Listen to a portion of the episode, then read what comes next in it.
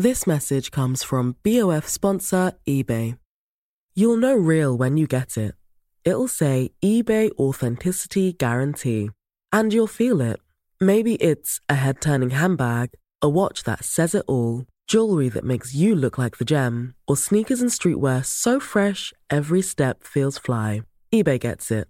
So look for the blue check mark next to that thing you love and be confident that every inch, stitch, sole, and logo is checked by experts. With eBay Authenticity Guarantee, you can trust that feeling of real is always in reach.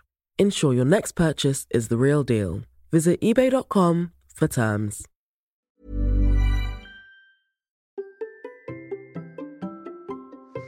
Et si nous partions courir au naturel et en tongs Euh, pardon, en sandales. Allez, c'est parti. Bonjour, bonjour, c'est Bertrand et bienvenue dans Km 42, le podcast dans lequel nous parlons de course à pied, mais surtout de mouvement et d'un mode de vie plus sain pour lutter contre la sédentarité. Mon ambition est de devenir champion du monde de mon monde et de vous aider à en faire de même en vous lançant vos propres défis. Toutes les semaines, je vous partage mon expérience, des conseils, des rencontres avec des personnes inspirantes. Et aujourd'hui, je vous propose un épisode dernier ravito. Alors les épisodes dernier ravito, vous en connaissez un petit peu le concept, hein, c'est que j'invite un coureur, on parle de sa pratique, voilà, comme ça, la cool, comme à l'arrivée d'une course ou d'un défi. Et aujourd'hui, j'ai chopé Nicolas Cassier ou Nico Dédru sur Instagram, pratiquement à l'arrivée de sa traversée du Vercors, en solo et en sandales. Alors avec Nicolas, on a parlé justement de la course en sandales, mais on a aussi parlé de préparation mentale parce qu'il est préparateur mental. Nous avons donc abordé ces deux sujets, mais aussi plus largement sa manière de vivre et de courir plus naturelle, et même et même de son ravitaillement fait à partir de graines et comment finalement il a changé sa consommation, euh, pas seulement au niveau des sandales, hein, mais aussi des vêtements, de sa consommation globale, mais aussi de sa pratique de la course et du trail, puisque par exemple cette année il ne portera aucun dossard, mais ce qui n'empêchera pas de faire des défis à droite et à gauche en France et en Europe. Je dois dire aussi que cet épisode est un beau rebond par rapport à l'épisode 77 avec Elodie hein, qui court en sandales et que Nicolas accompagne dans son défi, mais aussi l'épisode 94 avec Florent euh, Flo Why Not euh, qui est euh, graphiste, car Nicolas a lui aussi été ambassadeur Altra. C'est ce qui nous a permis d'ailleurs de discuter de la complémentarité entre Altra, les sandales, la course naturelle, les orteils qui prennent l'air, qui s'écartent, etc. Enfin tout un tas de sujets. Vraiment, vous voyez, à la cool, c'est vraiment le principe des épisodes dernier ravito. Bon, avant de vous laisser avec ma discussion avec Nicolas, quelques rappels, vous savez, c'est pour m'aider à développer le podcast. Vous pouvez partager KM42 sur Instagram avec le hashtag KM42podcast et vous me taguez Albert Soulier. Alors, notamment si vous faites ça dans les stories, moi je vous relais, je partage, je vous envoie des petits mots, on discute ainsi. Vous pouvez aussi partager avec vos amis. Hein. Vous savez que c'est sûrement le meilleur moyen de d'aider le podcast, c'est de le faire découvrir à vos amis en leur disant bah tiens t'as envie de courir, et ben découvre Kevin 42 et écoute les conseils. Et puis vous pouvez aussi m'aider financièrement par le biais de Patreon par exemple. À partir de 1 euro par épisode, vous pouvez soutenir mon rêve à moi de devenir sportif pro à ma manière, un champion du monde de mon monde. Vous avez les épisodes sans la pub en avance et tous les lundis mon journal d'entraînement qui est le podcast privé avec des détails euh, sur euh, comment je m'entraîne, euh, comment je prévois les choses, etc. Et je vous donne les petites news mais vraiment, vraiment en avance, et même des news que vous n'entendrez pas sur le podcast, parce que je les réserve aux abonnés. Enfin, si vous vous sentez un petit peu seul dans votre pratique, ou si vous voulez des encouragements, si vous voulez discuter, si vous voulez avoir des conseils, vous encourage à venir nous rejoindre dans le Hamsters Running Club, qui est le club bienveillant pour nous entraider à réussir nos défis, à courir, à bouger, mais euh, tout simplement aussi pour discuter, pour échanger sur nos pratiques. Euh, vous trouverez toujours quelqu'un avec un bon conseil, un bon encouragement. Allez savoir, vous trouverez peut-être quelqu'un à embarquer dans vos défis. Et quand je parle de défis, hein, je parle pas euh, seulement de traverser le monde en courant, mais bien de 5 km, 10 km, 21 km. Si c'est votre défi à vous, n'hésitez pas à venir nous rejoindre. vous verrez, l'ambiance est sympa, et puis surtout, surtout Hein, je le dis, c'est que euh, ça reste entre nous, voilà, tout reste entre nous. C'est pas partagé sur Facebook ou ailleurs, non, non, non, c'est vraiment dans une application spéciale où tout reste entre nous. Bon, cette petite intro est en fait, il est maintenant temps pour nous de chausser les sandales. Allez, c'est parti. Bonjour Nicolas. Salut Bertrand. Comment vas-tu? Eh ben écoute, ça va très très bien. Merci pour euh, l'invitation. Alors, aujourd'hui, on va faire un petit épisode dernier ravito pour discuter un petit peu de ce que tu fais, de qui tu es, ton parcours, etc. Mais euh, moi, dans ma tête, tu vois, j'allais t'inviter pour parler de course à pied, et tout à l'heure, j'ai vu passer de toi une photo avec un vélo. ouais, ça arrive. C'est venu de là.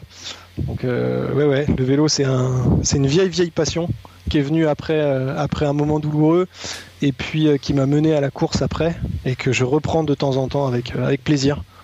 Donc voilà, sous toutes ses formes, hein, route, VTT. là, c'était un gravel, la photo que tu as dû voir. Donc c'est mon petit dernier qui est super sympa parce que tu peux aller partout et faire des bons repérages aussi pour aller après courir. Et puis, et puis es toujours dans l'esprit chercher un peu de lenteur et puis à la fois du, voilà, du plaisir en nature. Quoi. Tu m'as dit chercher de la lenteur. Ouais. Ouais, ouais, je suis très là-dessus depuis, euh, depuis un an et demi, là, où je me rends compte que, bah oui, il faut travailler la vitesse dans, dans, dans les sports qu'on pratique, mais, euh, mais cette recherche de lenteur, en fait, j'ai beaucoup plus de bonnes sensations et de, et de plaisir à, à tourner, à courir, à marcher, à, voilà, à prendre le temps, à me dire, bah voilà, je cours, ok, je prépare un marathon, ok, mais euh, s'il y a un oiseau que j'ai envie de voir depuis longtemps et que je le vois, bah, je m'arrête et je le regarde, quoi. Ah oui, t'es comme ça, toi, tu t'arrêtes, tu. Euh, ça arrive. Mais, mais tu sais que les coureurs qui courent, qui regardent leur chrono et tout, ils sont, ils sont horrifiés d'entendre ça. Ouais, peut-être, mais la data, c'est vraiment le. Enfin, les, toutes ces données-là, j'aime bien, je les regarde rapidos après, avoir, après m'être entraîné, mais c'est le. Pour moi, c'est la dernière chose qui compte, quoi. C'est pas. Je suis pas, je serais pas un, un professionnel de la course à pied. Moi, mon, la course pour moi, c'est le plaisir, c'est être dehors. Après, le, chrono, c'est une belle chose, c'est sympa. Quand tu vas faire un 10 km, ben, tout ça fond. Et puis, le premier arrivé à gagner, on est des gamins de 8 ans et, c'est génial. Mais, euh, mais c'est avant tout un plaisir, quoi. C'est avant tout un bon moment. Euh, avant ta journée, après ta journée, euh, la nuit, enfin je sais pas, peu importe quand on y va, mais c'est surtout un bon moment avant tout quoi. Il faut que ça le reste. Hmm. Bon, moi de toute façon, je te dis, moi les 10 km, j'ai aucune chance de le gagner. Hein. c'est compliqué de gagner des 10K avec tous les mecs qui ont fait de l'athlète depuis qu'ils ont 5 ans. C'est très très compliqué. Oui, et est-ce que tu en fais partie justement de ces mecs qui ont fait de l'athlète jeune ou? Pas du tout. Pas du tout, j'ai commencé à courir euh, il y a je sais pas, il y a 8 ans, 7 8 ans. Non non, j'ai pas j'ai pas du tout fait d'athlète, j'ai fait beaucoup de sport jeune. Et, euh, et, à très très bon niveau, voire haut niveau, mais pas, pas d'athlète du tout. Bon, eh ben écoute, on va retracer un petit peu ça parce que euh, donc bon, 7-8 ans, tu sais, les gens ils savent pas ton âge en fait, donc ils se disent ouais mais ça se trouve le gamin il a il a 20 ans, euh, ceux qui connaissent pas du tout, tu vois, donc on va repositionner un peu qui tu es quand même. Eh ben écoute, euh, Nicolas, j'ai 36 ans, voilà, je suis père de deux enfants, on vit dans le nord-est de Paris. Euh, après qui je suis euh, professionnellement, je suis responsable d'une agence bancaire et j'ai créé euh, mon entreprise de préparation mentale qui s'appelle Capdru. Voilà, aujourd'hui, bah, je vis sur ces sur ces deux professions-là. Je suis passionné surtout d'aventure. Tu vois, mettre le nez dehors, avoir du vert, du blanc, du marron, du bleu autour de moi et puis et puis voyager là-dedans. Euh, aller chercher un peu les certaines limites, mais surtout des limites euh, plus psychologiques que physiques. C'est vraiment ce qui m'intéresse. Après, voilà, au niveau des, des choses, j'ai une devise, c'est le chemin va devant. J'ai horreur de faire demi-tour. C'est un truc qui me que j'aime pas faire. Ça arrive, mais c'est vraiment dur pour moi. C'est un truc sur lequel je dois travailler. Et puis euh, après voilà, j'ai d'autres petits, d'autres petites phrases comme ça. actuellement là que j'utilise beaucoup, c'est local ou d'occasion. On en reparlera peut-être avec les, notamment la, la, façon de courir et les sandales tout à l'heure. L'écologie, la nature. Enfin voilà, je suis très branché sur sur le bien-être, sur l'écologie, sur la nature, sur être dehors et voilà et profiter des, belles choses que qui n'ont pas de prix mais qui ont beaucoup de valeur. Oui, alors tu l'as dit parce que tu as vendu la mèche. Euh, tu fais partie de ces personnes qui vont courir comme ça dans la nature avec des, les pieds à l'air dans des sandales, etc. Euh, sauf que toi, tu, tu te fais pas une petite sortie comme ça de 5 minutes, quoi. Toi, tu pars à l'aventure avec. Alors ouais, c'est le but. En fait, c'est ouais, bah, l'idée c'était quand j'ai commencé à courir, j'ai fait un, pas comme tout le monde, enfin ou peut-être comme tout le monde. Je suis allé acheter des baskets en me disant bon allez vas-y, euh, faut que tu cours maintenant, faut reprendre le sport. Il y a un moment, faut y aller et tout. Donc j'ai été euh, dans une grande enseigne de sport hein, que tout le monde connaît. J'ai acheté des baskets, ouais, bleu avec des grosses lettres et ça commence par un D, ça finit par un N. voilà. Mais euh, les chaussures que j'ai achetées, ça commençait par un S et ça finissait par un N. Parce que je me suis dit, tant qu'à faire, allez, prends les plus chers, ça se trouve, c'est les mieux, et puis tu verras bien. Et euh, j'ai commencé à courir et puis au bout, au début, euh, moi j'ai un border collie entre autres. On a plusieurs chiens. Et euh, du coup, c'était le prétexte, j'emmenais le chien. Et puis à un moment, je me disais bon bah vas-y, je vais lui courir après maintenant. Et puis au fur et à mesure du temps, c'est lui qui a commencé à me courir après. Et puis parce qu'elle était vieille, pas parce qu'elle était, pas, pas parce que j'étais plus fort, mais parce qu'elle était vieille plutôt. Et puis à un moment, je me suis dit, bah écoute, la course, c'est quand même super sympa. T'es dans les bois, t'es dans la nature. maintenant, faut progresser, faut apprendre. Parce que c'est comme tout, il y a un moment où bah, tu as des petites douleurs, tu as des petits trucs, et puis il faut, travailler. Donc euh, je suis allé, euh, je me suis renseigné, j'ai regardé, j'ai vu tout de suite des choses minimalistes, et je me suis dit, wow, les gars, c'est trop bien, euh, juste à poil et tu, bornes. Et, et, du coup je suis allé dans une enseigne un peu plus spécialisée et le gars m'a dit ça fait combien de temps que tu cours tu fais quoi et tout. Il m'a dit non non t'achètes pas du minimaliste pour l'instant tu prends ça et tu verras mais c'est resté dans ma tête, c'est resté dans ma tête, c'est resté dans ma tête.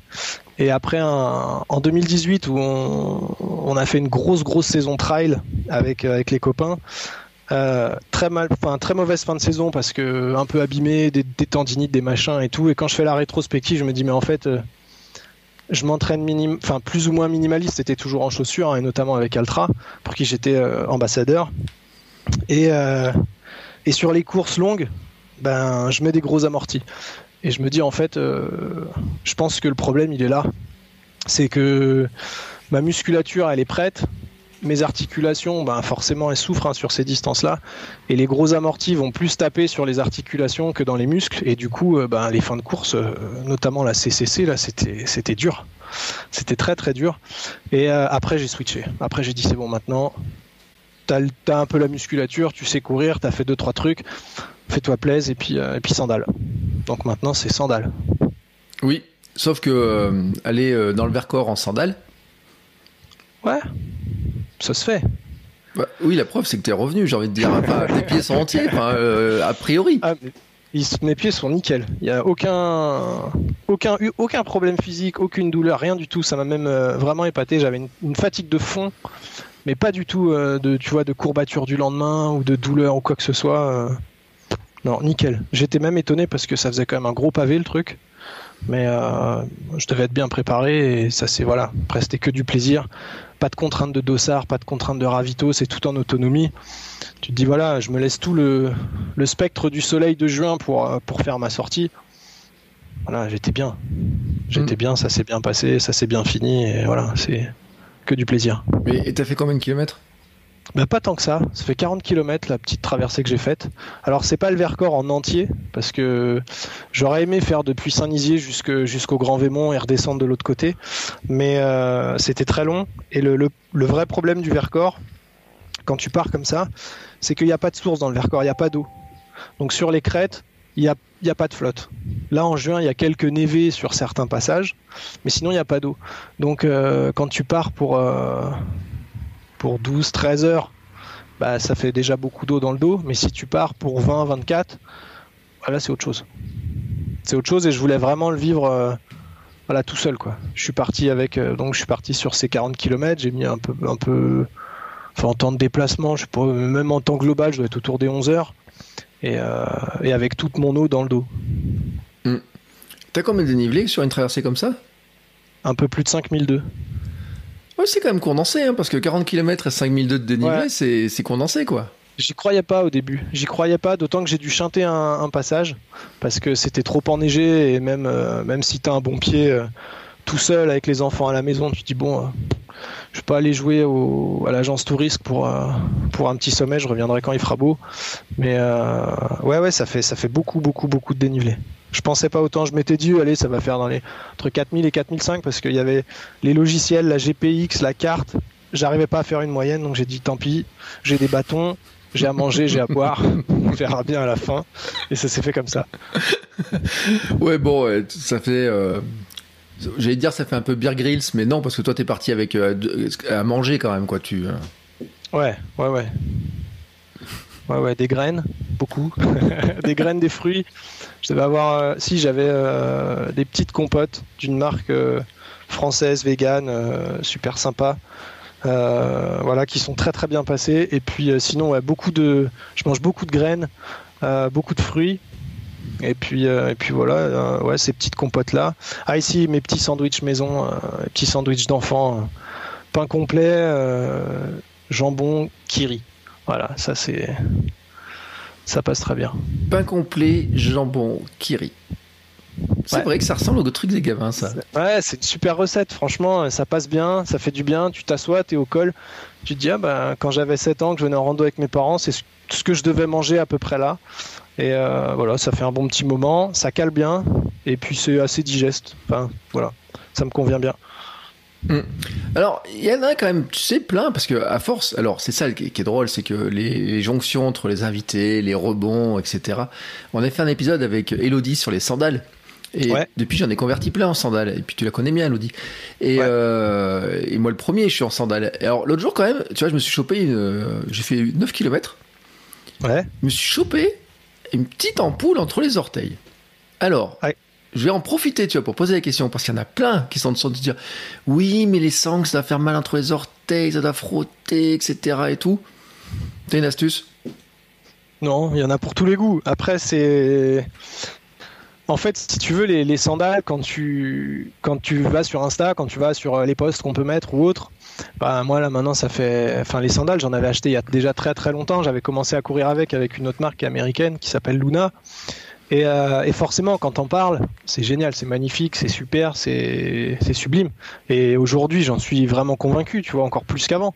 Mais, euh, mais tu des moments où, euh, bah, où ton pied, il n'est pas protégé, quoi. Donc, si au début, quand tu es en train de faire ton expérience, ton pied il est pas encore, euh, je pense, super adapté. Tu vois, tu as des appuis, as un appui fuyant avec des sandales.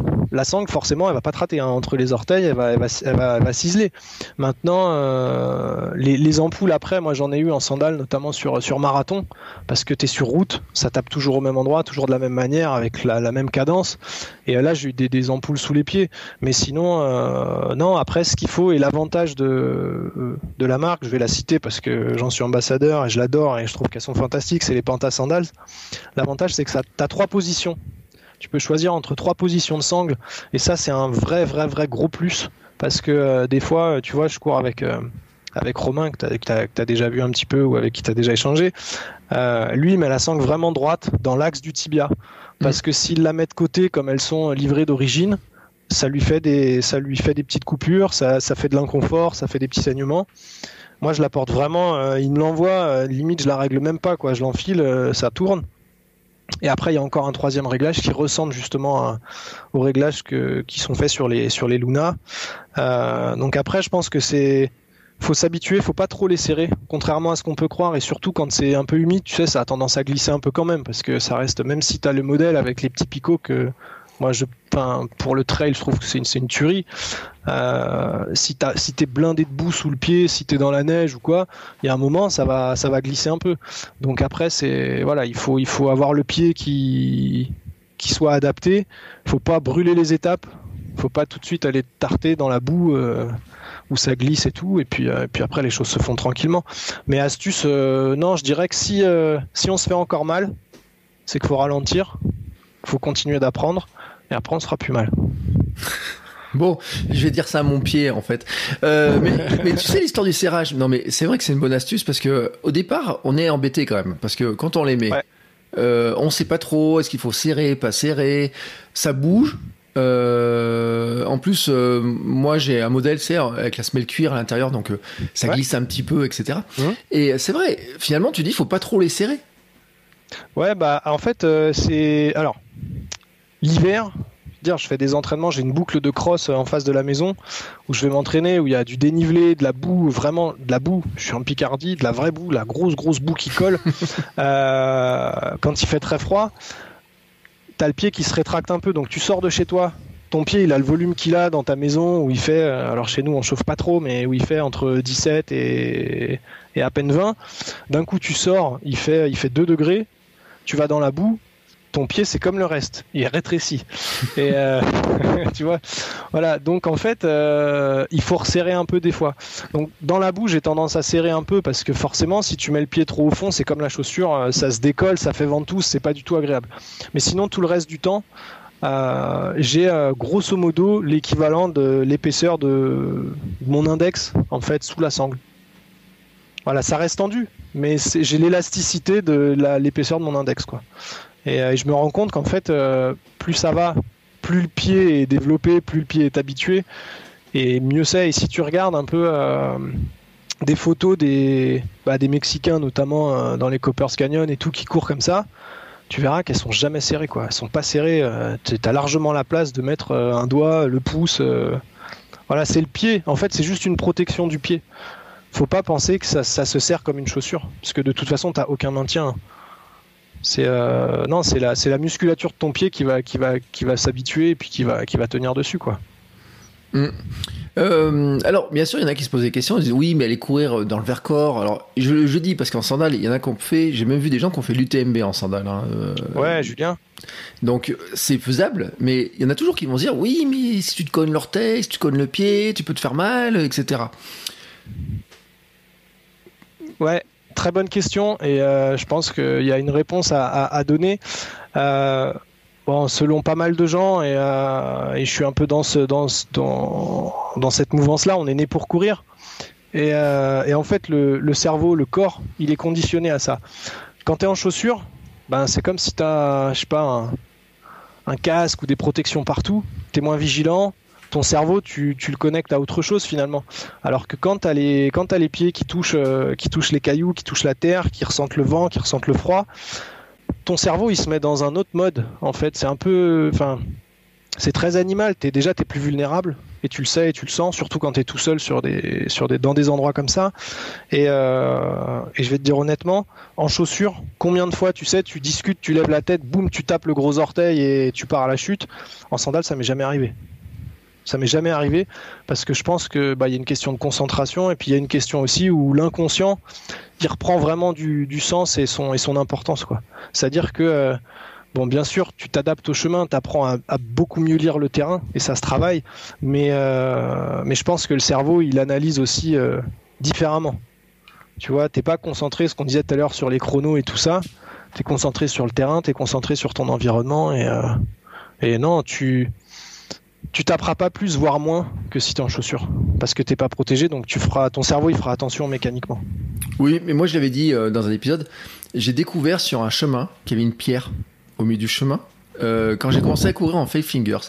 Et c'est, je raconte parce que c'est couillon comme histoire, mais je cours, euh, je pense à un chemin, en trois ans, je dois y passer peut-être 100 fois.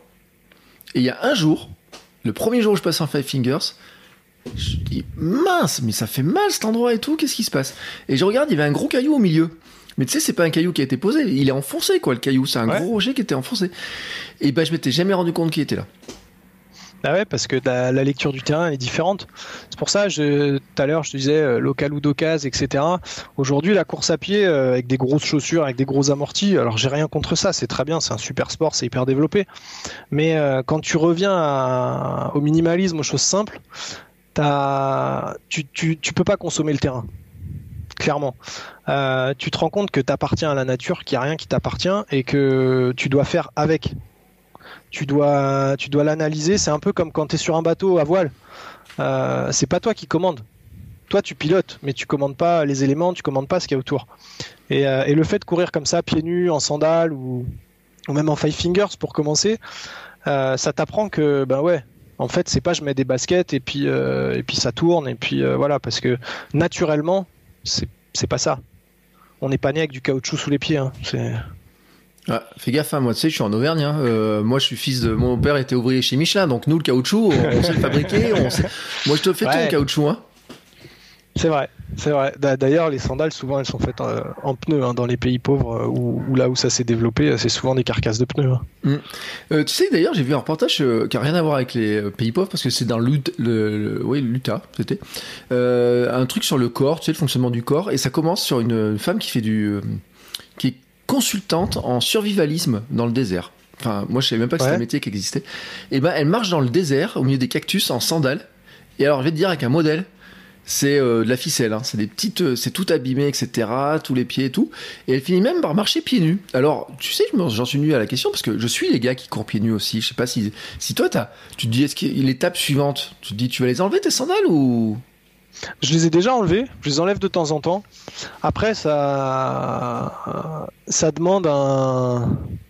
Je pense que c'est comme tout, ça demande un entraînement qui pour l'instant est pas est pas celui que j'ai envie de faire mais euh, par contre quand tu vois j'ai des sentiers où, où, je sais que je peux les enlever j'adore les enlever parce que là tu es vraiment là, quand tu as les sandales, tu as une petite protection, elle est infime, hein.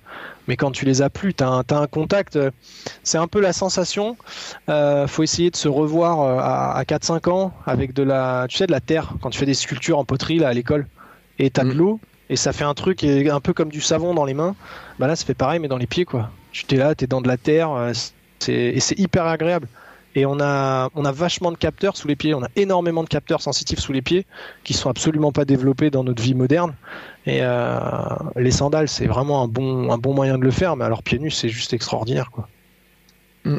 Bon là, tu vois, les gens ils sont tous en train de se dire bon là c'est la bonne saison, c'est l'été. Moi je dis on enregistre le 5 juillet, ça va diffuser le 7, hein, tu vois.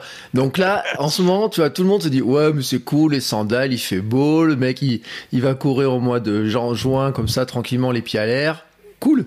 Sauf que toi, tu, cours toute l'année, toi. Ouais, maintenant, ouais.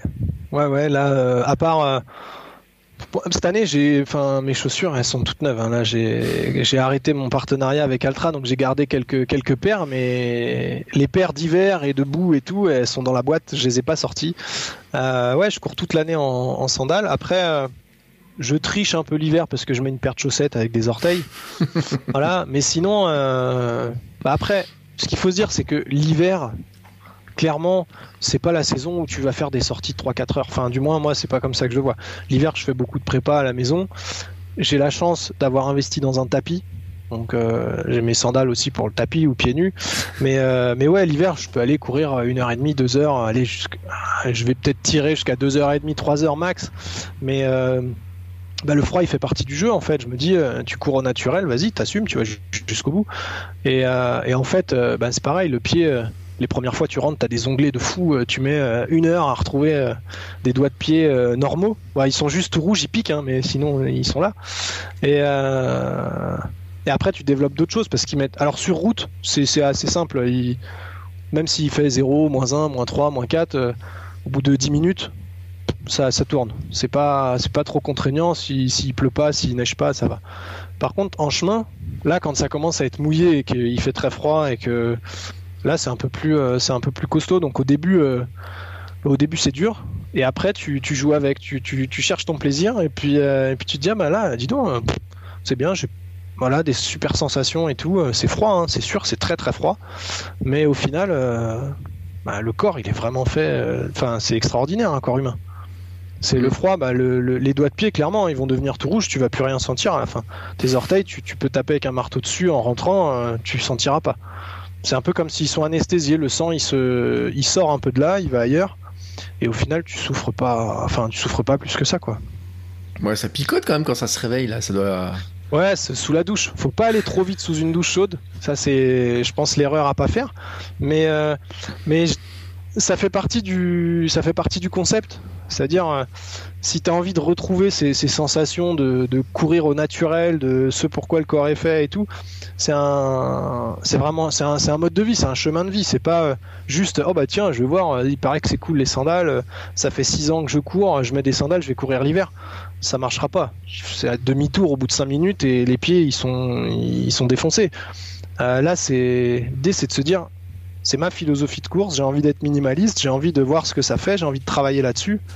Et eh ben j'y vais quoi. J'y vais et je vois et je prends des notes et, j'essaie de voir, tiens là il y avait de l'eau, il y avait ça, il y avait ci, et puis euh, comment je peux progresser là-dessus, comment je peux progresser là-dessus. Et puis après, euh, bah, à côté, comme j'ai dit tout à l'heure, moi j'ai j'ai pas mal étudié et là j'ai ouvert ma boîte de prépa mentale. Euh, je travaille énormément de choses aussi là-dessus avec des techniques de, bah, de respiration, de, de récup, etc. pour bah, pour super bien vivre le truc et prendre encore plus de plaisir, quoi. Ça s'improvise pas. Mm.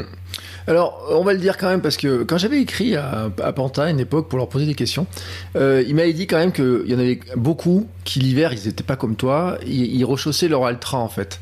Et c'est marrant ce lien parce que souvent, j'en ai vu beaucoup, c'est Altra à l'hiver, on va dire, grosso modo, et mm. puis hop, on repart en sandales. Le... Il y a une espèce de, alors je dis pas de filiation un peu naturelle de, parcours, mais en fait ceux qui vont aller vers la course naturelle retrouvent dans l'une et l'autre des choses quand même qui sont intéressantes. Ah bah c'est clair, c'est clair. Altra c'est le premier pas. Euh, c'est la chaussure à plat, zéro drop, euh, avec une toe box, donc une boîte à orteils à l'avant qui est hyper large. Euh, donc les, les, premières fois, et t'as as dû en parler avec Sherwin, mais les premières fois où tu mets ça, tu vas pour le concept, tu vas pour te dire j'ai envie de courir plus naturel et j'ai envie de voir et de comprendre pourquoi. Euh, en fait, pourquoi mes pieds ils sont à plat et pourquoi depuis la nuit des temps en cours et pourquoi euh, il y avait moins de blessés avant. Donc tu te dis, bah, à un moment, je vais tester ça. Donc c'est très très bien. Les sensations, elles sont très bizarres au début. Parce que quand tu es dans une chaussure, j'ai envie de dire ficelée en mode rôti, tes pieds ils tiennent. Hein. Tes pieds ils sont ficelés dedans, ils bougent pas. Un appui, un appui latéral, les crampons ils accrochent, le pied il reste bloqué dedans, ça bouge pas. Euh, tu fais ça la première fois que tu mets une paire d'Altra, le pied il fait comme si tu prends un virage à 100 à l'heure et que tu as un enfant qui est pas attaché euh, à l'arrière. Il va aller se scratcher contre la vitre et puis il va attendre que ça se termine. Donc euh, Altra c'est vraiment le premier pas, c'est-à-dire que tu commences déjà à aller dans une nouvelle démarche à aller chercher de la course un peu plus naturelle, à avoir une position plus physio, à aller développer des, muscles et des, choses que tu n'as pas fait jusqu'à maintenant. Et puis, euh, et puis après, ben, il y a, d'autres marques, mais qui, qui sont un peu plus sélectes, comme Vivo Barefoot ou des marques comme ça, qui sont euh, voilà, des chaussures qui sont très très chères. Euh, mais Altra, c'est une super passerelle vers le, vers le minimalisme. Quoi. Et puis ils ont toutes les gammes. Hein. Ils ont toutes les gammes. Donc moi, je ma rencontre avec Altra, euh, c'est c'est la meilleure, une des meilleures choses qui me sont arrivées en course à pied, parce que ça ça m'a permis de me muscler, d'apprendre à courir, de rencontrer des, de faire des super rencontres, notamment bah, avec Sherwin qu'on a cité, avec euh, avec d'autres personnes, et, euh, et aujourd'hui, bah, la sandale, elle est venue, elle est venue naturellement. Hum. on va aussi le dire pour ceux qui chargent les chaussettes à, doigts. Je pense que tu as une marque que tu recommandes? Ouais, bah, c'est Injinji. Clairement, elles sont, elles sont au top.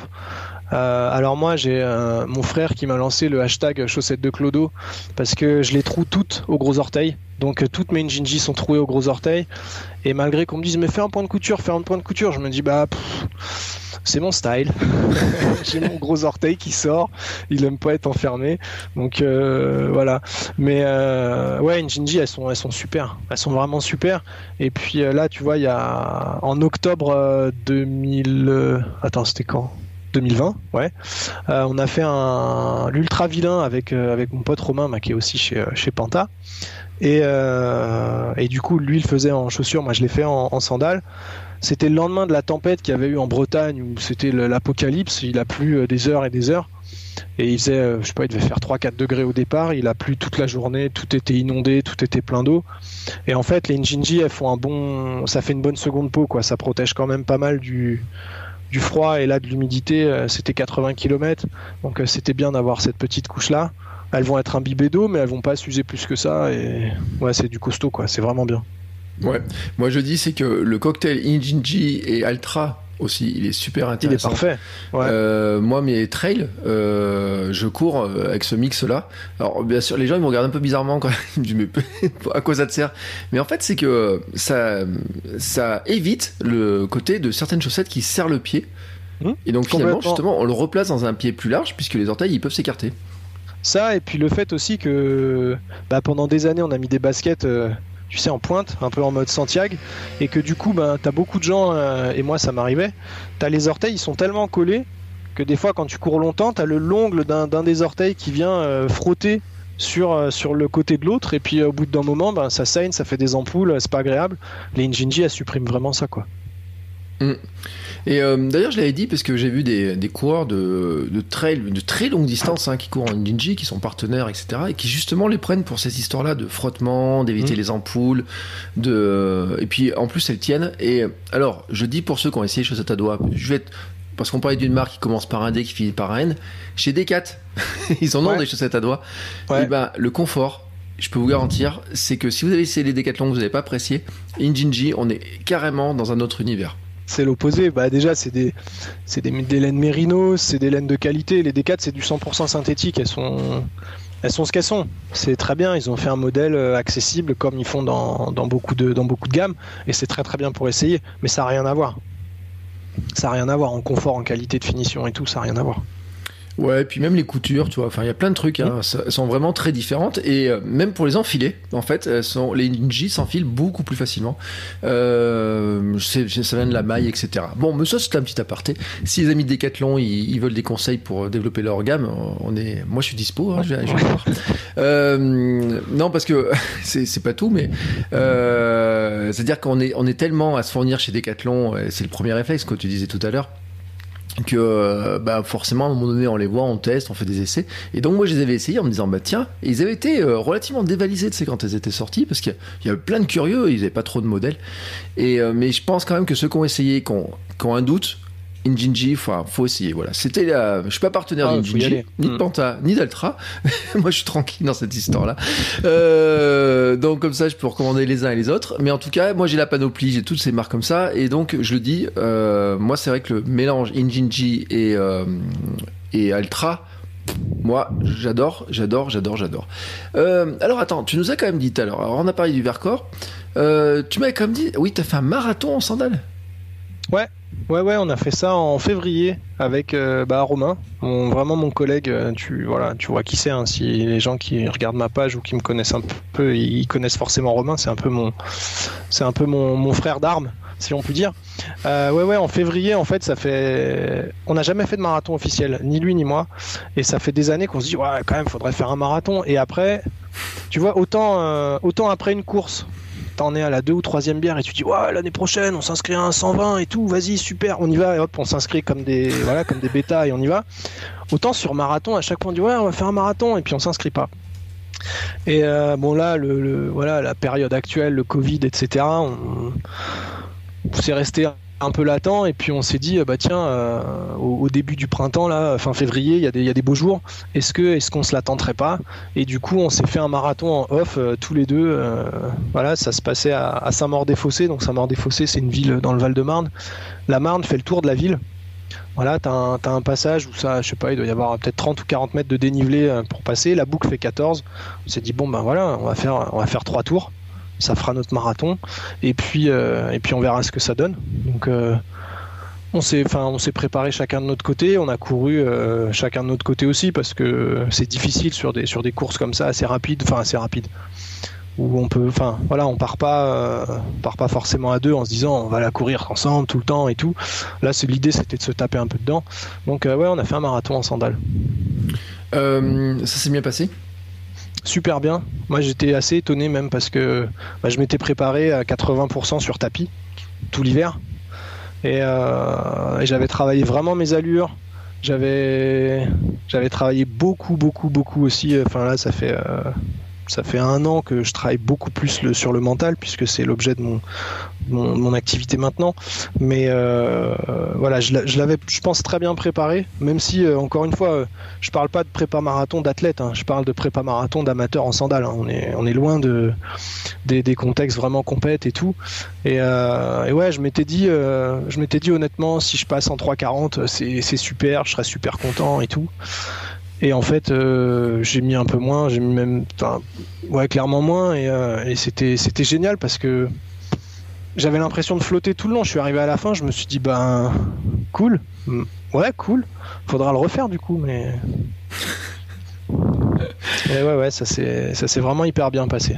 Et ce qui est drôle, c'est que avec Romain, vous êtes frères d'armes au point d'avoir des, des, trous à vos chaussettes de gros, à votre gros orteil de vos chaussettes Injinji quand même. Hein. Je regarde son compte Instagram tout de suite, il y a une photo. Euh, lui aussi ouais. mais alors lui, il les fait réparer par sa belle-mère. Tu vois, il y, y, a un truc.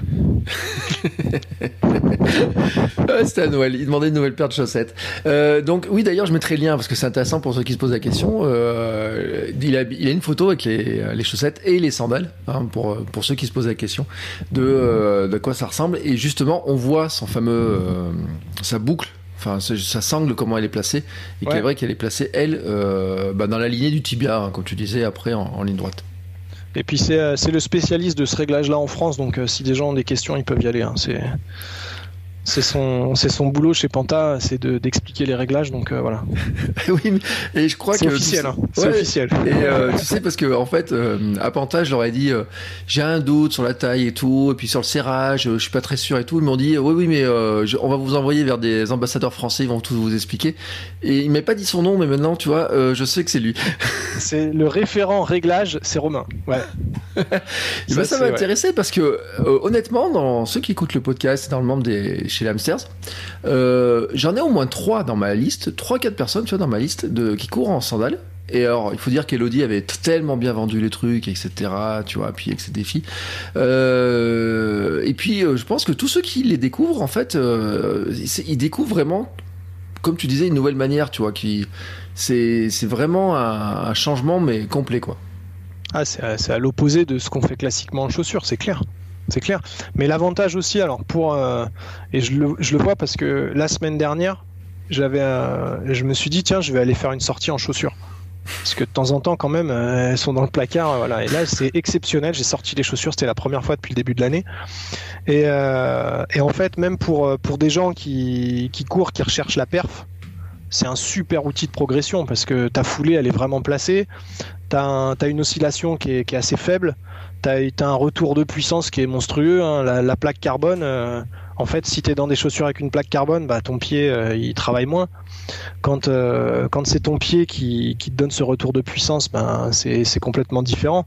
Et là, on le voit, quand, tu mets les chaussures, tu as des foulées, tu te dis, ah ouais, ah ouais, quand même, ça pousse, quoi. Donc, alors, enfin non, c'est pas ça pousse.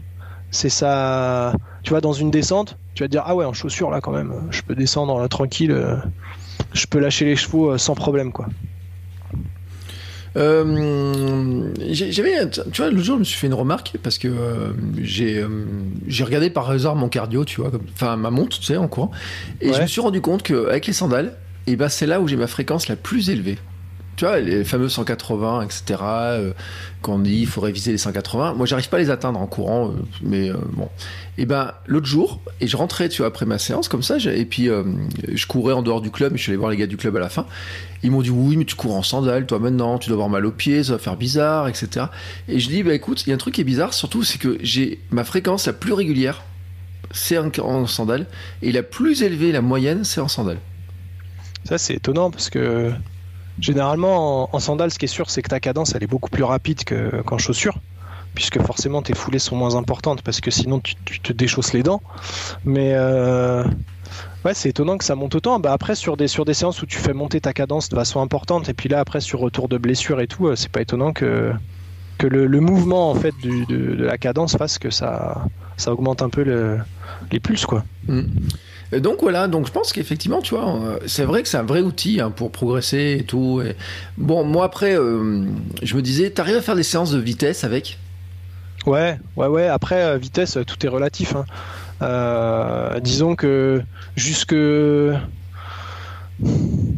Ouais, sur des, sur, des, sur des séances, tu sais, quand tu vas faire, je sais pas, une heure, une heure et demie, et que tu as, euh, que as un 10K, euh, tu, tu, vas, tu vas le travailler, tu vas être autour des, des 40 minutes. Mais euh, en dessous de 4 kg, sur des distances un peu, un peu longues, ça commence, à, ça commence à être un peu dur. Ça commence à être un peu dur. Et après, tu vois, sur, sur semi, par exemple, moi j'ai un peu le même problème que sur marathon, sur route, en sandales, c'est que le pied en fait il colle, il colle vraiment et la répétition ça, me fait un frottement en dessous que pour l'instant j'ai pieds nus dans la sandale, j'arrive pas à, maîtriser euh, au niveau euh, au niveau frottement et, échauffement. avec des chaussettes, il n'y a pas de problème. Mais ouais, jusque, jusque allez, 3,45 au kilo, euh, tu, peux travailler sur béton. Sur le tapis, sans problème, tu peux, tu peux aller, hein, tu peux aller jusque, jusque des 16-17 à l'heure ça se fait. Après, après sur route, ouais, ça devient au-delà de ces vitesses-là. Si tu veux faire ça, vaut mieux mettre des chaussures. Hmm. Et je t'avoue que je serais même pas sur la piste du club, parce qu'on a des virages qui sont tellement serrés sur notre piste de 200 mètres. Tu sais ce que tu disais ah bah sur. Euh, tu pars dans les virages. la voiture. avec, déjà avec les Altra en hiver, je te garantis que tu. Tu, je sais. tu tiens pas trop la route. Bah faut, ouais, en, escalante, non. En Cayenta, ça tient. En escalante, euh, tu as les pieds qui vont s'écraser au fond, ouais. Hmm. Sur, euh, ouais, c'est vrai, moi, je le, sur les escalantes, je le vois, et euh, sur les virages, à un moment, je dis, mais je tiens pas, tu vois, il y a un truc qui tient pas, etc. Euh, J'étais pour ça même d'ailleurs que je me posais la question, euh, quand les entraînements sur piste vont reprendre, tu vois, de changer de modèle, de quitter l'escalante pour être sur un autre modèle. Alors, je sais pas lequel, je verrai, mais ça, j'ai le temps, ben, j'ai le temps parce que. Et puis attends un peu, attends un peu parce que ton pied, ton pied là, il travaille différemment aussi. Ton pied là, il est en train de de se muscler, il est en train de progresser aussi. Tu auras certainement une, euh, une, grosse surprise le jour où tu reprendras la piste en vitesse avec tes escalantes. Même si tu auras toujours un peu cet effet-là, tu auras sûrement une grosse surprise aussi. Mm. Bon, eh, écoute, tu sais quoi, je le retiens, je vais le noter. Tu vois, j'ai marqué sur tu m'enverras un message, tu me diras ouais j'ai fait ça, ça a pas marché du tout, mais je me suis retrouvé dans les barrières. Écoute, il euh, y, a un truc à clocher. Euh, bon, mais c'est pas grave. Euh, tiens, on va parler aussi un petit peu de, ton de ta partie comment s'appelle préparation mentale parce que c'est euh, tu as euh, beaucoup d'activités dessus. Alors, on a dit avec Elodie, parce que quand elle préparait son. C'est 24 heures. Hein. ouais. Euh, elle avait dit que le. Bah, y avait cette dimension-là à préparer qui était qui est pas évidente hein, sur, quand on va sur cette distance-là. D'où ça devient, en fait, cette envie de faire de la préparation mentale? Ça, c'est un très très long cheminement. C'est-à-dire que, bah, comme j'ai dit, j'ai toujours fait du sport. j'ai eu une grosse, grosse, grosse, grosse déception euh, assez jeune. Un, vraiment un moment charnière de, ma vie. Et euh, du coup, euh, sur le coup, j'ai suivi le cursus scolaire de, du sportif, pas, pas, du, pas du mec scolaire. J'étais pas scolaire du tout, moi. Mon sac, autant mon sac pour l'entraînement le soir était prêt la veille au soir, autant mon sac de cours. pas toujours. Voilà, tu vois un peu le genre. J'avais qu'une idée en tête, c'était poser mon sac toute la journée. Je pensais qu'à ça. Euh, généralement, je restais souvent une heure en plus au collège ou au lycée pour faire mes devoirs, de manière à ce que quand je rentre, le sac, je le jette, je prends le sac et je pars à l'entraînement. Donc euh, le sport, ça fait vraiment partie de ma vie et puis c'est dans la famille, c'est ancré, c'est comme ça. Euh, et, c'est un truc qui, pesait, qui pèse toujours un très très lourd dans mon, quotidien. Après, euh, là, la, prépa mentale, comment elle est venue? Bah, Il y a eu cet accident, il a fallu s'en remettre. C'était compliqué. C'est pour ça que bah, y a eu le vélo qui m'a bien aidé, notamment le VTT, jusqu'à ce que je me blesse un peu fort et je me dise bon bah faut se calmer, faut voilà. Puis à un moment me dire ah, tiens je vais courir et ça va être cool. Et puis euh, ça il y a deux choses qui sont arrivées quasiment en même temps. C'est que quand j'ai commencé la course je suis devenu papa. Et, euh, ça change beaucoup de choses. Tu, tu, le sais je pense que tous les parents le savent. Euh, tu passes d'intrépide à comment on pourrait dire ça, à raisonnable, je sais pas si, si c'est le terme, mais voilà, je me, je me, suis beaucoup calmé et puis j'ai commencé à réfléchir tu vois, avant de me lancer dans, un pierrier ou un truc, je me dis, ah là, faut peut-être réfléchir, faut peut-être travailler ça. Euh, et, plus préparer les choses, moins les, moins les faire sur le, sur le coup. Et en fait, la prépa mentale, bah, c'est un cheminement. J'ai quand même passé des diplômes dans le sport. notamment le brevet d'état d'éducateur sportif. Euh, j'ai travaillé sur des structures de, loisirs, etc. Et euh, après ça, donc j'ai travaillé dans l'immobilier et aujourd'hui dans la banque où j'ai fait dans l'immobilier une très belle carrière. Dans la banque, voilà, c'est plutôt, ça se passe plutôt très bien. Euh, maintenant, j'ai euh, voilà, là, je suis en phase où je manage des gens euh, et, et c'est ce que j'aime faire en fait. J'aime, j'aime accompagner les gens vers vers du mieux-être dans la performance. Tu vois, euh, ce que j'ai envie de dire aujourd'hui, la prépa mentale, je la conçois pas en me disant je vais travailler que, que pour des sportifs euh, de telle, telle, telle, telle discipline euh, à haut niveau. au contraire, au contraire, je préfère, je préfère la travailler. Alors, il y aura à la fois un, y a à la fois un côté professionnel où je vais travailler dans des entreprises, tu vois, en collectif et en individuel, et il y a à la fois un côté, un côté sport, examen, défi perso, des fois pourquoi pas hospitalisation, enfin des phases de vie où il y a besoin d'un d'un pas d'une assistance mais d'un petit plus qui fasse que et qui, qui soit pas de la, de la psy pure et l'idée donc c'est d'apporter ces outils là à, à toutes ces personnes là dans les moments où ils en ont besoin et de construire des construire des choses la prépa mentale c'est ni plus ni moins qu'une boîte à outils tu remplaces une, euh, une situation par une meilleure situation, si je puis dire. Donc en fait, euh, ça s'applique à tout, à tout le monde, à tous les âges, grosso modo, à partir de 6-7 ans. Et euh, voilà, c'est ça que c'est ça que je fais aujourd'hui. Euh, alors c'est c'est intéressant justement d'en parler parce que le moi-même je me dirige aussi vers ça. Ouais. ça fait partie aussi parce que moi je, je me suis rendu compte qu'en fait ma tête c'était mon grand point faible, tu vois. Mais quoi que je fasse, tu sais, on avait déjà parlé. C'est-à-dire que euh, au moment de courir, euh, c'est mon point faible. Euh, au moment de manger du chocolat, c'est mon point faible. Au moment de le, développer mon entreprise, c'est mon point faible, tu sais. Et, euh, et ça me posait des questions, tu vois. Pendant longtemps, je me suis posé la question. Je me suis dit, mais, mais comment tu défais ce truc-là, tu vois? Comment tu défais ton cerveau pour le reconstruire? Tu vois, tu disais, il faut remplacer certains trucs par d'autres, etc. Et, euh, et je me suis rendu compte que on est tellement je sais pas comment on peut dire, c'est du conditionnement en fait. Ah, complètement, on est sur des rails dès, le plus jeune âge. Mais, euh, mais tu vas voir que c'est des choses finalement euh, très très simples. Très, alors, selon les méthodes, euh, il y, a des, y a des méthodes qui sont très très très très techniques, voire trop techniques. Et il y a des méthodes, et la formation, si tu t'es inscrite à la même que celle que j'ai faite, et notamment LNF pour pas les citer, euh, ce qui est vachement bien, c'est qu'ils ont, euh, c'est pas péjoratif, hein, mais ils ont vulgarisé le truc et c'est énorme en fait, tellement, euh, tellement ça devient adaptable, simple et, efficace. C'est monstrueux. Et celle qui est derrière tout ça, c'est Anaël Malherbe. Qui est, une référence en France de la prépa mentale. Hein. Elle, coach notamment pas mal d'équipes de France qui vont partir à Tokyo. Elle travaille à l'INSEP. Elle, elle, elle, encadre elle encadre pas mal la profession. Euh, et, quand tu vois la, façon dont elle a rendu aussi accessible et aussi simple les outils, tu te dis mais ouais en fait c'est un truc de fou quoi. Moi j'ai beaucoup étudié avant d'autres plein d'autres techniques en allant même jusqu'à un peu d'auto-hypnose, à la méditation, etc. Et, euh, et là, LNF, c'est la méthode qui te file, c'est hyper carré, c'est hyper simple. Et à la fois, bon, après, faut, faut faire preuve d'une grande écoute. faut connaître les gens, faut vraiment avoir envie de travailler avec les gens et savoir le faire. Mais après, les, exercices euh, qui te filent, euh, toutes ces petites méthodes, tous ces outils, ils sont ultra efficaces. Et tu verras qu'en fait, remplacer du mauvais par du bon, il n'y a pas besoin de tout déconstruire. Au contraire, il y a besoin de construire. Parce que finalement, le mauvais, on va s'en servir. On va construire par-dessus et on va faire quelque chose de beaucoup plus puissant que si on devait tout déconstruire et repartir de, zéro forcément. quoi. Mm. Euh, je lisais d'ailleurs, tu vois, tout à l'heure un bouquin bah, sur la préparation mentale aussi. Euh, mais je crois que c'est, je sais pas si c'est dans son livre sur la préparation mentale, c'est celui d'Anthony Met. Euh, ouais. Et il disait qu'il. Celui avec la petite cible sur la couverture. en fait, alors, il y a celui de la cible, et en fait, il en a fait un autre, tu sais, sur le bien-être, les techniques de préparation mentale pour le bien-être de votre cerveau, je sais plus comment il appelle ça.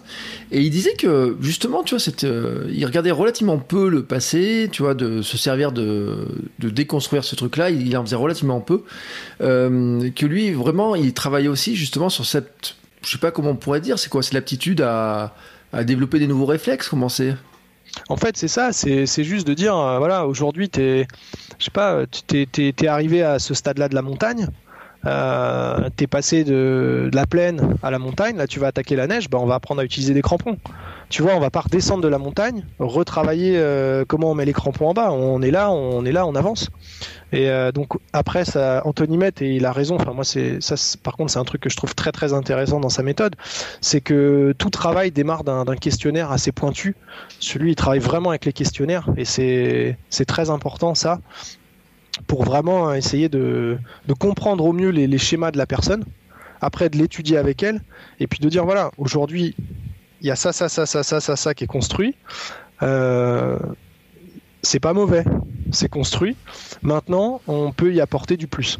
On va utiliser ça, on va utiliser ça, on va utiliser ça. Mais, euh, mais c'est pas comme dans une maison où les fondations elles seraient pourries.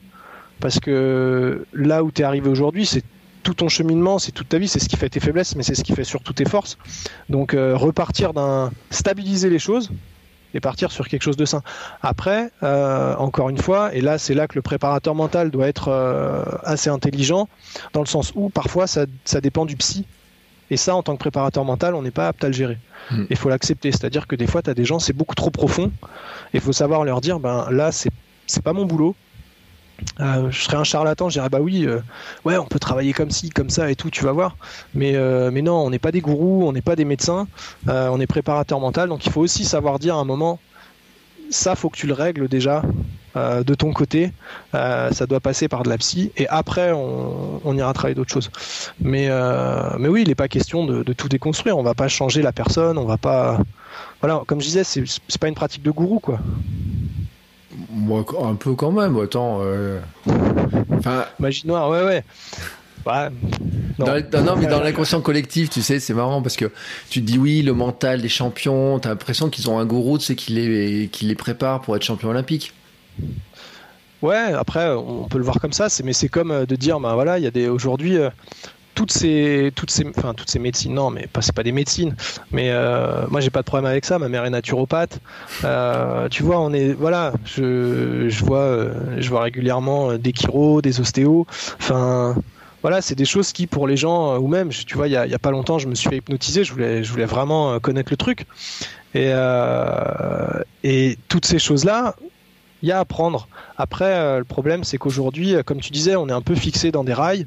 On nous enlève un peu la... certaines croyances ou certaines choses. Et puis, euh, les croyances populaires font que si tu dis, ouais, je vois un hypnotiseur, les gens ils vont dire, oh, il est fou celui-là. Bah non, s'il en a besoin et que ça le fait avancer, bah c'est trop bien. C'est génial, j'ai envie de dire. Enfin, si toi, ça te fait du bien de faire ça, bah fais-le. Mm. tant que tu manques pas de respect, tant que tu es dans la bienveillance et que tu pas hors la loi, mais profite-en. Et si ça te fait kiffer, ben continue quoi. Oui, moi tu sais que euh, je l'ai pas dit à tout le monde, mais euh, on a fait avec ma femme des séances d'aromathérapie euh, avec le travail des odeurs et tout. Et ce qui est incroyable, je le dis pour les gens qui sont un peu, qui se posent un peu la question, mais il y a des odeurs, tu les sens, ça te change ta journée, mais totalement, parce que ça remonte des émotions et tout. Moi, il y a des odeurs que je ne supporte pas. Ma femme, il y en a qu'elle supporte, qu'elle supporte pas, mais il y en a que je supporte, que je supporte pas du tout. Et euh, mais vraiment, euh, tu, peux dire, attends, elle te fait renifler une petite fiole, et puis euh, et puis elle te dit, alors ça, c'est la partie confiance en vous. Et c'est bizarre, vous aimez pas cette odeur-là. Pourtant, il faudrait bien arriver à trouver un moyen de travailler ce truc-là. Ah ouais, mais comme quoi, il y a, enfin, en fait, il y a, si tu veux, c'est un peu la, société actuelle. En, 60 ans, on, a tout retourné. On s'est dit, allez, on efface le passé. Euh, depuis les 30 glorieuses, euh, tout ce qui s'est passé avant, euh, c'est faux. Il faut acheter, il faut, faut du médoc, il faut faire comme on nous dit, il faut tout ça. Euh, aujourd'hui, on commence à revenir à des choses euh, basiques, tu vois. On commence à revenir aux plantes, on commence à revenir à plein de choses, et on se rend compte que ben, on n'a rien inventé. En 60 ans, on n'a rien inventé, on n'a rien changé. Euh, mais on se réapproprie un peu ces concepts-là, et on ressort les recettes de grand-mère, et les gens sont sont hyper fiers et heureux de pouvoir ressortir ça et de dire ah bah tiens euh, j'avais ça euh, j'ai pris ça ça va mieux euh, j'ai pas eu besoin d'aller à la pharmacie acheter des trucs. Et puis en plus quand tu achètes une boîte d'un médicament tu sais que tu vas en utiliser un et que tout le reste ça va partir à la poubelle quoi. Donc c'est très chouette d'avoir des, des, sortes de, béquilles comme ça mmh. Et euh, bon, c'est marrant la naturopathie parce que moi, c'est ma femme, tu vois, qui est en train de faire des études de naturopathie. Euh, donc, je baigne dans cet univers aussi. Et euh, elle m'a fait lire d'ailleurs hier un article, alors qui n'est pas encore sorti, mais sur les plantes pour la course à pied. Et euh, en fait, tous ceux qui sont fans, tu sais, on, parle de, de, des petites poudres, est-ce qu'on prend des gels, est-ce qu'on prend de ça, est-ce qu'on prend de ça, est-ce qu'on prend de ça, etc. Il y a un nombre de plantes qui ont, des qui ont un intérêt pour la course à pied, c'est juste euh, incroyable. Alors, certaines, on les craint comme ça, euh, genre l'ortie, parce que je pense que quand tu as des orties avec tes sandales, c'est la première chose qui m'est venue. Je me suis dit, l'ortie, c'est sûr, ça te fait aller plus vite. tu mets pas les pieds dedans hein, quand tu vas, quand tu cours en sandales. Ah, j'ai plus de, enfin, ouais. Et pourtant, au bout d'un moment, tu, tu les sens plus trop. Enfin, moi, je, au contraire, même, je sais pas, j'ai l'impression que c'est, ça te rend, ça, ça, te fait, ça te met vivant, quoi. Ça te rend vivant quand tu traverses un champ d'ortie, tu. Mais euh, c'est presque agréable, tu vois. Quand tu mets la main dedans, ça, sur le coup, ça pique. Et après, toute la journée, tu as des petits picotements. Moi, je trouve, enfin, Ouais, je trouve ça rigolo. Ouais. ouais. Toi, t'es pas tombé à plat ventre dedans quand tu joues au foot comme moi quand j'étais gamin. Hein, parce que. Euh, oh. Moi, j'ai testé ça, les orties sur le bord du terrain, tu sais. Quand le ballon il est là-bas, on, se, on se dépêchait pas pour, euh, pour aller le chercher. Sauf qu'un jour, moi, j'ai plongé dedans, euh, comme ça. Euh, et en fait, par exemple, pour revenir sur l'ortie, en fait, quand on, se rend compte que en décoction et compagnie, il y a plein de choses qui sont super bonnes pour les articulations. des... C'est extraordinaire l'ortie. C'est une des meilleures plantes qui existent. C'est bourré de protéines, c'est bourré de tout ce qui est bon. C'est super bien l'ortie. Aujourd'hui, ça pique. Alors, euh, faut, faut pas y toucher, faut la laisser. Euh, voilà. Et c'est des croyances populaires, mais qui se sont façonnées au fur et à mesure où, d'autres choses se développaient à côté et il fallait donner de l'importance à ces autres choses. Mais il y a plein d'endroits où tu vas, les, les, vieux ils te disent ah t'as mal au cœur, prends ça là-bas, tu vas au fond du jardin, là à droite, à gauche, là derrière le compost, tu prends la fleur, tu la mâchouilles ou tu la fais tremper dans de l'eau deux heures et puis tu la bois et ça marche super bien. Mm. Et ça rapporte pas. Oui, et pourtant c'est les mêmes molécules, c'est ça le pire. Euh, Puisque la plupart des médicaments viennent des plantes. Ah bah, c'est clair. Des molécules des plantes. Euh, bon, là on est parti un petit peu loin, mais c'est vrai que c'est un sujet parce que tu disais euh, cette histoire de. Euh, alors j'ai perdu ton, ton, ta petite phrase là par rapport au local. Ah, local ou d'occasion. Ouais, c'est ta philosophie ça. Ouais, j'aime bien cette idée en fait. Ça fait quelques temps là, que ce soit à la maison ou, dans ma façon de, de consommer. Euh, c'est sûr que j'ai été un très très gros consommateur de, tout. À un moment où voilà, j'achetais, j'avais envie d'acheter un truc, l'achetais, j'avais pas trop de, problèmes là-dessus, et je me posais pas la question euh, jusqu'à il y a, y, y a, quelques années de d'où ça venait, comment c'était fait, par qui, euh, quel voyage ça faisait, enfin tout ça, ça, ça me passait au-dessus. Je me disais j'ai l'argent, ça me plaît, je l'achète. Et, euh, j'ai beaucoup changé là-dessus parce que euh, parce que déjà, euh, bah, on se reconnecte un peu plus à la nature partout, par tout ce qu'on fait nous ici. Et puis voilà, moi, ma, vision du trail, c'est vraiment ça. Il y a beaucoup de gens qui te disent ouais, euh, moi le trail, j'adore, je vais dans la forêt et tout, mais finalement, il a laissé tous ses gels par terre.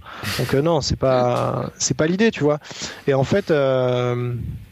j'ai entendu une, une, vieille dame dire un jour j'ai pas les moyens d'acheter du bon marché et plein de petites choses comme ça où je me suis dit bah ouais en fait euh, plutôt que d'acheter euh, deux trucs euh, qui viennent de l'autre bout du monde sur un site internet livré en, en, 12 heures voire moins bah écoute essaie de regarder autour de toi ce qu'il y a essaie de simplifier les choses et tu vois les, les pantas aujourd'hui pendant un moment, je mettais que des. J'ai mis des Luna. Les Luna, c'est la marque américaine. Bon, elles sont faites dans des ateliers par des Américains. Enfin, c'est pas des, c'est pas, c'est pas industrialisé. C'est encore de la prod manuelle et tout. Et, et quand j'ai vu Panta, alors n'y a pas que cette raison-là, il n'y a pas le c'est pas parce qu'elles sont construites à 500-600 bornes de la maison, c'est pas exclusivement ça. Mais, euh, mais je me suis dit, voilà, mon impact aujourd'hui, euh, quand je vais courir, euh, maintenant mes fringues, c'est soit des fringues européennes, soit des fringues que je trouve sur Vinted d'occasion. Et, et, mes sandales, elles viennent de 500 bornes. Et en fait, je m'y retrouve vachement, puisque premièrement, je fais des économies. Et deuxièmement, ma pratique sportive, elle vient pas impacter, ou beaucoup moins, le climat, la nature, etc. Il y aura toujours, ça impactera toujours. On va pas le, va pas se voiler la face, mais, mais beaucoup moins. Donc c'est un peu, c'est un peu l'idée. Puis après sur sur la bouffe, sur, tu vois, sur le mobilier, chez nous il n'y a pas de meubles neufs. Hein tu peux chercher, tu trouveras pas de meubles neufs. Alors ouais, c'est moins, c'est moins design, c'est moins euh, magasin suédois, mais euh, mais voilà. Par contre, bah, c'est des vieux meubles qui sont qui sont en bois, qui sont costauds, et puis euh, on vit bien avec, ça marche bien, et voilà quoi. Donc on essaye de d'être le plus résilient possible. C'est pour ça aussi qu'on a une basse cour, qu'on a un grand potager, qu'on a voilà, qu'on a tout ça. Mmh. Euh, j'étais en train de regarder sur Vinted, il y en a qui revendent des, des t-shirts de finisher de course. ouais, bah ça, euh, tu peux essayer. Hein, c'est ça, moi je préfère les donner, tu vois, mais. Euh, mais ouais, pourquoi pas Non mais ça me fait rire. Non mais c'est en plus il est bon, c'est un débardeur et tout. Il est, il, est, il, sera assez joli, tu vois et tout. Mais ça, ça me fait rire en fait de de, de, voir ça parce que on a tous en plus c'est bah, c'est vrai que c'est des questions d'ailleurs qu'on pourrait se poser parce que on se retrouve tous avec des t-shirts de finisher euh, en synthétique, de je sais pas d'où, euh, qui n'ont pas des ah qualités bah. exceptionnelles, on sait pas trop quoi en faire. Euh, tu parlais des gels, euh, c'est un truc intéressant. J'ai écouté l'autre jour un podcast qui est Let's Trail, dans lequel il y avait Thomas Laure Blanchet, et qui parlait de la différence de philosophie du trail entre la France, l'Europe et les États-Unis, où il disait eux, ils sont quand même il y a moins d'assistance, ils sont quand même beaucoup plus euh, proches de la nature, tu vois, de faire euh, hmm. cette relation à la nature qui est plus importante en fait. Bah, en fait, là on le voit, il y a eu la Western là, ce week-end, la Western State, le, le 100 miles, et en fait, ce qui est ce qui est chouette dans, la façon dont il pratique, c'est que euh, oui, il n'y a pas de matériel obligatoire, il y a beaucoup plus de, stations de, ravitaillement, mais, euh, mais au-delà de ça, tu vois, euh, en France, je, je critique pas parce que d'un point de vue sécurité, c'est quand même moralement c'est hyper important d'avoir tout, tout, le matériel obligatoire et tout, même si maintenant ça devient presque un, un commerce. Mais tu vois quand à force d'avoir toutes ces listes et tout, les gars, ils arrivent au départ d'un 30 bornes et ils ont, euh, ils ont 10 gels, ils ont des trucs qui sortent de partout. Et majorité de ce que tu retrouves sur les chemins, c'est pas des gels qui sont consommés. c'est des gels qui sont tombés du sac parce que les gars ils sont surchargés de, bouffe et de, trucs. Et, et ça c'est dommage. Quand, quand tu apprends à courir en te disant bah, de toute façon là tous les, tous les 10 bornes je vais avoir ça et, et je vais pouvoir me ravitailler correctement, bah, tu te dis voilà pour 10 bornes j'ai besoin de quoi? Et t'es pas obligé d'avoir 50 euh, kilos de bouffe et tout, surtout quand tu cours euh, même un, marathon. Enfin, pour un marathon, t'as pas besoin de. Tu vois, pour, pour des distances, j'ai envie de dire, jusque ouais, 60 bornes, t'as pas besoin d'avoir 3 kilos de bouffe dans le sac, surtout s'il y a des ravitaillements, quoi. Mm. Mais après, c'est après c'est l'instinct humain, tu vois, peut-être aussi de se dire, euh, faut que Ça rassure. Ça rassure. Ah, c'est clair. J'ai vécu la pénurie, moi, tu sais, ça me rassure. Ça me rassure d'avoir 17 gels de tous les goûts différents, toutes les gammes. Ah là, je mangerais bien comme ça, fruits rouges avec un peu de betterave et tout. Euh. Ouais, ouais, ouais, sûrement. Moi, j'ai un sac avec plein de cacahuètes, plein de noix dedans. Je plonge la main, je mets tout dans ma bouche, je mâche, je bois un coup, c'est bon. Oui, alors c'est, là-dessus, je voulais revenir justement le lien parce que tu disais oui, je mange des graines en fait, euh, beaucoup de graines. Euh, même en même en course comme ça, tu euh, tu pars avec des graines? Ah ouais. Ah ouais, ouais, ouais. Généralement, j'ai deux gros sachets. Tu vois, je fais des mélanges d'un peu tout, d'un peu tout ce que je trouve. Euh, donc euh, beaucoup de, graines de courge, de la cacahuète, des petites baies, des fruits secs coupés en petits morceaux. et après, j'aime bien des fois rajouter. ça, c'est le péché mignon. J'en achète pas beaucoup parce que c'est pareil au niveau des conditions de fabrication, même si c'est bio et tout. Mais je mets souvent des, des cajous au curry parce que ça amène un petit goût salé, euh, ça met un peu de peps, tu vois, et avec les fruits séchés, avec euh, avec les graines de courge, un peu de cacahuètes et tout, euh, ça passe super bien, ça fait un peu sucré salé. Donc ça évite les les, les, les comment dire, les intoxications au sucre, tu sais, quand tu as l'impression que tes mm. gencives elles, elles font de la mousse de sucre, cette sensation horrible quand tu as mangé 5 6 gels d'affilée voilà. Donc ça ça marche ça marche très très bien et en fait bah, ça vaut largement une barre en termes de, de prod, de kilocal et tout. Et puis c'est ça, c'est un, un pochon que tu réutilises à chaque fois. Donc tu euh, t'arrives pas à la fin de la course avec avec 3 kilos d'emballage qui sont pas recyclables, qui vont être enterrés. Et ben voilà, c'est encore une fois, c'est un peu dans la dans la philosophie du truc, mais euh, essayer de limiter un maximum son impact, euh, pour moi c'est très important quoi. Mmh. alors bon, on va on va bientôt clore cette petite ce petit ravito. D'ailleurs, en parlant de ravito, euh, il y a toujours un débat. Tu sais, moi, dans les ravitaux, c'est l'histoire de la bière de récup. On en a parlé juste avant, après le Vercors. Qu'est-ce que tu avais vu à l'arrivée euh... Est-ce que tu as des trucs, tu vois, tu te dis, euh, parce que tout à l'heure, tu as parlé de la CCC, euh, tu dis, ça fait 8 ans que tu cours, donc tu as plein de. Bon, là, on vient de parler des, des petites noix, des choses comme ça, mais des graines.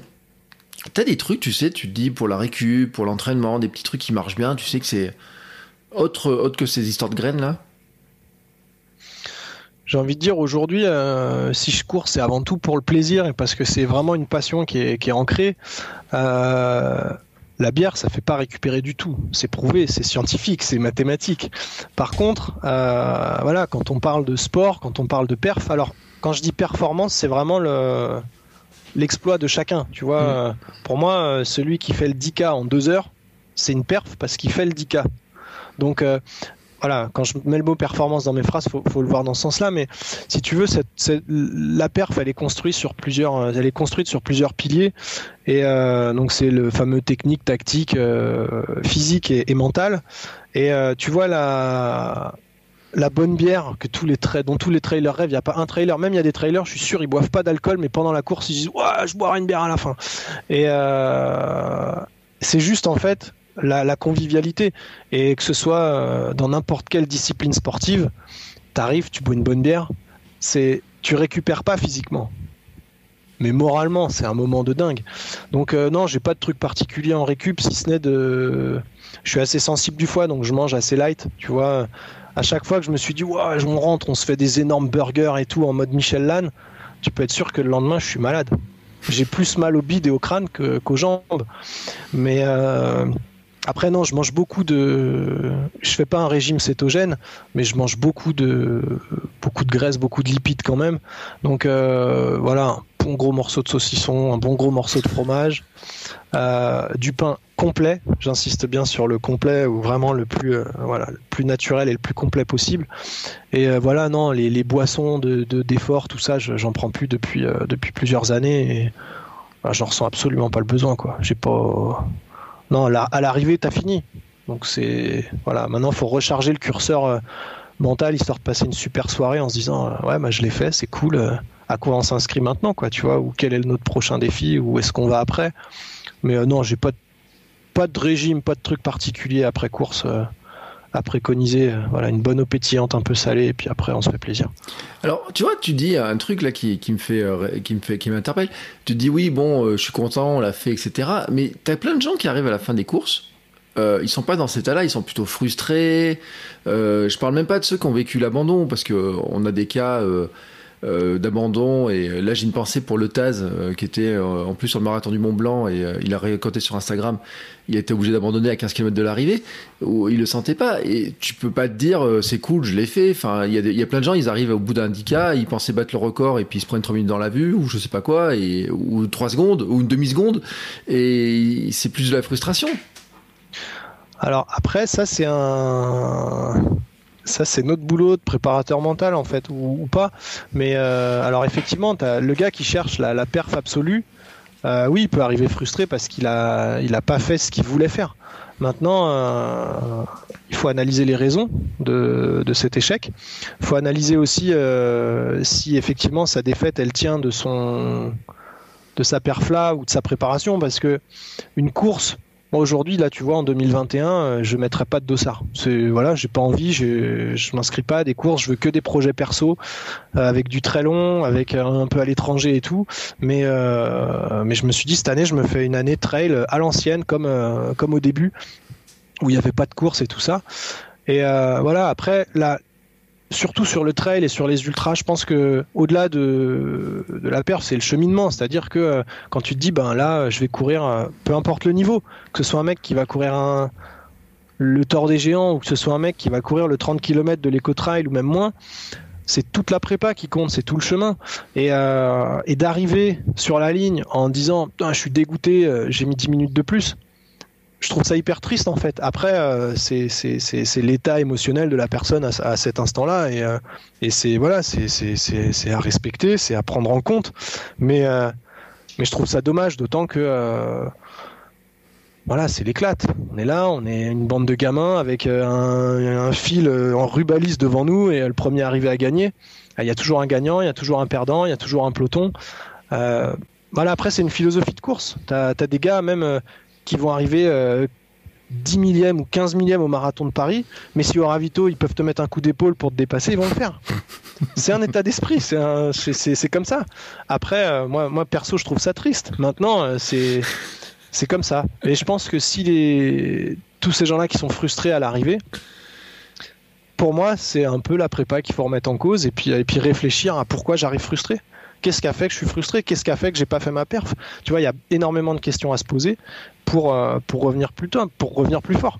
Donc euh, moi, il y, a une phrase que j'aime beaucoup, qui est pas du tout de moi, hein, qui est de, de Mandela, c'est soit je gagne, soit j'apprends. Euh, le gars, s'il arrive frustré, eh ben, ça s'analyse, ça se, ça se détaille, on, on, revit tout ce qui s'est passé, on, se refait la course dans la tête, et on se refait même s'il faut des moments de la prépa, et on va chercher les raisons. Et la fois d'après, on teste. notre corps, c'est un laboratoire. Hein. Si, si, on aime la course, c'est pas la dernière. Hein.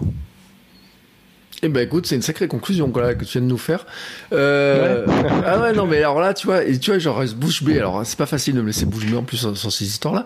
Euh, mais c'est vrai et puis bon moi je l'ai vécu la frustration sur une course mais parce que mais je sais pourquoi tu vois c'est puis ça me fait rire l'histoire des, des mecs qui mettent une coup d'épaule parce que je l'ai raconté au départ du 10 km l'équipe à Paris. Euh, euh, j'étais dans un sas en 46 minutes et les mecs ils, se comparaient, tu sais, euh, j'ai les plus belles baskets, j'ai les plus beaux trucs. Et encore à l'époque, il n'y avait pas de carbone encore. Euh, et le temps qu'on parte, le premier était déjà arrivé, tu sais. tu te dis, bon, bah oui, sur ces courses-là, de toute façon, oui. tu, rigoles, c'est le jeu de celui qui a la plus grosse. Et puis tu regardes le bec, euh, le Kenyan, il, est. Euh, toi, t'as pas le temps de partir, que lui est déjà arrivé, donc c'est assez drôle. Mais euh, c'est vrai que moi j'étais arrivé frustré ce jour-là, mais je sais aussi pourquoi, parce que bon, il y avait la chaleur, puisque j'étais arrivé un petit peu fleur au fusil, tu vois, j'étais un, un, jeune coureur à la con, un petit peu, en disant ouais, je bats mon record à chaque fois que je cours. Ouais. Ouais, ouais, sûrement, mais faut, faut essayer. Après, tu, tu l'as analysé, tu sais aujourd'hui ce qu'a ce pêché. Donc euh, voilà, l'essentiel c'est bah, de se remettre en question, c'est de se remettre au banc de l'école, d'apprendre, de travailler là-dessus, et puis, et puis d'aller chercher les, les, raisons, et puis de retravailler dessus, et puis d'arriver plus fort après. Et ça, bah, ça tient à la fois du physique, et à la fois beaucoup ben, également de la technique, de la tactique et, du mental. Mm. Euh, bon, euh, je vais quand même pas te laisser partir sans parler en fait de. Euh, alors si tu peux en parler ou pas, je sais pas parce que tu disais tu n'as pas de cours cette année, mais tu as, des projets en tête? Ouais, un petit peu. Un petit peu, j'en ai quelques-uns. Là, là, on va partir en vacances dans la dans la Vanoise à Ossois. Euh, c'est 14 jours, c'est en famille, donc ça va être l'essentiel des, vacances. Après, je connais un peu l'endroit et il y a vraiment deux sorties que j'ai envie de faire euh, parce que j'ai pas été mettre les sandales là-haut.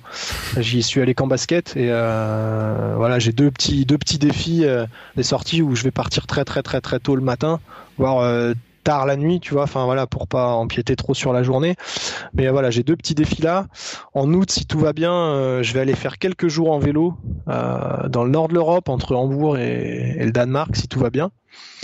Et puis euh, après, en début octobre, Enfin, en septembre, je vais, tiens, je vais, je vais profiter d'être là pour le dire. je crois que c'est le dimanche 19. on va faire un testing Panta à côté de la maison. Voilà, donc il y aura un, matin, il y aura un challenge sur euh, sur une petite euh, sur sur un single qui est euh, à côté de la maison derrière le château de Villers-Cotterêts où il y a grosso modo 140 mètres de de dénivelé en aller-retour sur sur un pas, pas gros kilométrage, on doit être, je sais pas, un kilomètre 5 ou quelque chose comme ça. Donc on va faire un challenge de durée là-dessus en 2, 4, 6 sûrement, ou 2, 3, 4, enfin on va voir. Et après on fera un testing Panta. Et après, début octobre, donc il y aura pour l'instant, enfin l'idée c'était de partir sur faire le tour de la presqu'île de Crozon, qui est un gros gros chantier de 145 km. Mais euh, mais comme j'ai envie de le partager et que euh, je suis pas tout seul et que c'est un peu plus compliqué pour d'autres, ce sera peut-être le tour de Belle-Île ou euh, qui fait beaucoup moins, qui fait 85 km. Mais voilà, il y aura il y aura une distance d'ultra d'ici la fin de l'année en sandales et, euh, et, bien sympa en autonomie, euh, voilà, sans, sans, sans, assistance et euh, voilà, nature. D'accord. Bah écoute, en vanoise, hein, quand les chamois te verront passer avec, leur, avec tes petites sandales, ils diront euh, il ressemble pas aux autres celui-là. D'habitude, ils ont des grosses semelles et tout. Il fait moins de bruit. D'habitude, ils ont des grosses semelles, ils ont tout, plein de trucs et tout. Et lui, il arrive là tout léger, tout, tout, tout, tout léger. Ouais, c'est un peu ça. Bah, le pas, hein, de toute façon, tu l'entends, un mec qui court en sandales, il peut pas taper par terre comme un mec qui court en hoka, hein, c'est pas possible. On a dit pas du ah, Ou alors. Comment? T'as lâché, t'aimes pas hoka ah si, j'ai couru en hoka. Ah si si, ça m'a ça m'a servi. Non non, j'ai pas de problème avec ça. C'est juste comme c'est les plus gros amortis, c'est ceux que j'ai cités.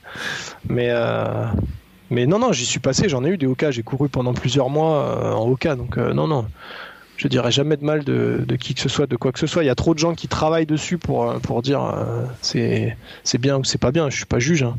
J'aime courir en sandales, j'aime pas courir en hoka, mais chacun son truc, quoi. C'est ça. Et puis, en fait, euh, c'est une évolution parce que les chaussures qu'on a au début, puis après on change, et puis on évolue, etc. Tu disais, il y a le pied qui va changer, la course, l'expérience, il y a plein d'autres trucs qui font que, bah, il y a des chaussures qui vont nous convenir plus ou moins à certaines époques, et puis voilà, c'est comme ça. Ouais, c'est clair c'est clair. Et puis, euh, on est encore jeune, mais voilà, dans, quelques années, euh, peut-être qu'il faudra remettre un peu d'amorti parce que euh, parce qu'on aura le dos qui se courbe, les genoux qui grincent et, qu'on sera content de trouver du confort. Hein. Mm. Bah, tu sais, moi, c'est déjà le cas, hein, le dos qui se courbe et les genoux qui grincent. ah, t'as encore de la marge. oui, je sais. bon, allez, sur, sur cette belle parole, tu sais ce qu'on va faire? On va dire les liens où on peut te retrouver et suivre tes aventures. Ouais, alors sur Insta notamment, euh, même euh, ouais quasiment sur, sur Insta, sur euh, alors Nico Dédru, N-I-K-O, underscore D, underscore Dru, comme la montagne des RUS. Et puis pour la prépa mentale, je suis pas un, aficionados des, des, réseaux, mais pour la prépa mentale, c'est sur Insta aussi, CAP DRUS. Et puis euh, bah après sur euh, sur Facebook euh, Nicolas Cassier ou, la page Capdru aussi tout simplement CAP DRUS. Voilà, là on peut on peut voir un peu les, aventures et puis me contacter si besoin. Oui, parce que je dis hein, c'est que si des gens ont besoin de toi en préparation mentale, ils peuvent te contacter. Complètement, complètement. Il y a plusieurs formules, il y a plusieurs façons de faire les choses. Donc voilà, ça se fait à distance, ça se fait en présentiel, ça se fait, ça s'adapte. Donc avec plaisir. Voilà, et on n'a pas besoin d'être un grand champion pour faire appel à un préparateur mental. Au contraire, au contraire, on, peut tous avoir besoin de quelque chose, et même sans en avoir besoin, des fois on est surpris de se dire ah ouais en fait, bah ouais ça peut m'apporter ça, c'est cool. Donc faut pas hésiter. Ouais, moi, bah, tu sais, moi, je vais te dire en conclusion, je m'en suis rendu compte après, euh, parce que cette période d'opération, de pause, de sport et tout, c'est là que j'en avais le plus besoin en fait. De, et, c'est tout explosé. Toutes mes habitudes, tous mes trucs ont explosé totalement, et c'est là où je me suis dit, punaise quand même, qu'est-ce que t'as mal géré cette période euh, sur le plan euh, de la tête, hein, tout simplement. Ouais, ouais, et puis c'est sur, enfin, il y a plein de trucs. Hein. Tu, comme on dit, on remplace une situation par une autre, sur la bouffe, sur, euh, sur la clope, sur, euh, enfin, ça touche vraiment tout. Ça touche le stress au boulot, ça touche la concentration. À l'école, on te dit concentre-toi. T'as 6 ans, on t'a pas appris à te concentrer. Euh, tu sais même pas ce que ça veut dire. et même adulte, tu sais pas ce que ça veut dire. Finalement, t'as jamais réfléchi au sens étymologique du truc et à, et à qu'est-ce que je mets en place pour le faire. Donc ça concerne absolument tout le monde dans toutes les situations. Voilà, donc, bah écoute, les gens maintenant, on a tous les liens, donc je remettrai bien sûr tous les liens dans les notes d'épisode. Je mettrai quelques photos dont on a parlé parce que moi je les trouve. Euh, euh, sympa, c'est l'histoire euh, dont, on parlait. Et puis, euh, bah écoute, merci en tout cas pour tous ces conseils, pour cette vision aussi. Et puis, je pense que tous ceux qui, hésitaient pour les sandales, ils ont l'impression qu'on leur a remis une couche de sandales. bah, écoute, ils peuvent venir poser des questions en plus. À une époque, j'avais des, je vendais, je sais pas combien de paires de Altra par le biais de mes conseils, des, épisodes de podcast. Il y a plein de gens qui demandaient des conseils sur les Altra. Et puis, quelques temps maintenant, c'est chez, c'est plutôt sur les sandales qu'on me pose des questions. Donc, comme quoi, il y a une petite évolution comme ça. Euh, mais en tout cas, euh, on a le nom d'ailleurs aussi pour les réglages. Hein. Romain, je mettrai bien aussi. Tu peux mettre Airtopin. Les réglages de Panta, c'est le, spécialiste. Voilà, donc je mettrai tous les liens euh, pour ceux qui sont intéressés. Et en tout cas, merci beaucoup pour ce moment à discuter en mode dernier avito, on refait un petit peu le monde autour de la course à pied. C'était super sympa de t'avoir. Euh, et puis nous, bah, on se retrouve la semaine prochaine pour un nouvel épisode avec un invité dont je vous dis pas le nom. Ce sera la surprise. Et mais on verra bien, on verra bien. Mais ça sera de nouvelles aventures sportives en tout cas. Euh, merci à toi, Nico, et à bientôt. Bah, merci, merci beaucoup pour l'invite. À très bientôt. Bon, c'est encore moi. J'ai un dernier petit mot à vous dire avant de vous laisser écouter un autre épisode de podcast. Si vous avez apprécié cet épisode, je vous invite à vous abonner, bien entendu, au podcast. Vous pouvez le faire sur Spotify, Apple Podcast et tous les lecteurs de podcast. Mais aussi, si vous le voulez, à laisser une petite note 5 étoiles sur Apple Podcast. Vous savez que ça aidera le podcast à se faire découvrir et à permettre à plein de gens de découvrir aussi les vertus du mouvement. Allez, ce coup-là, je vous laisse et je vous souhaite à tous une très belle journée.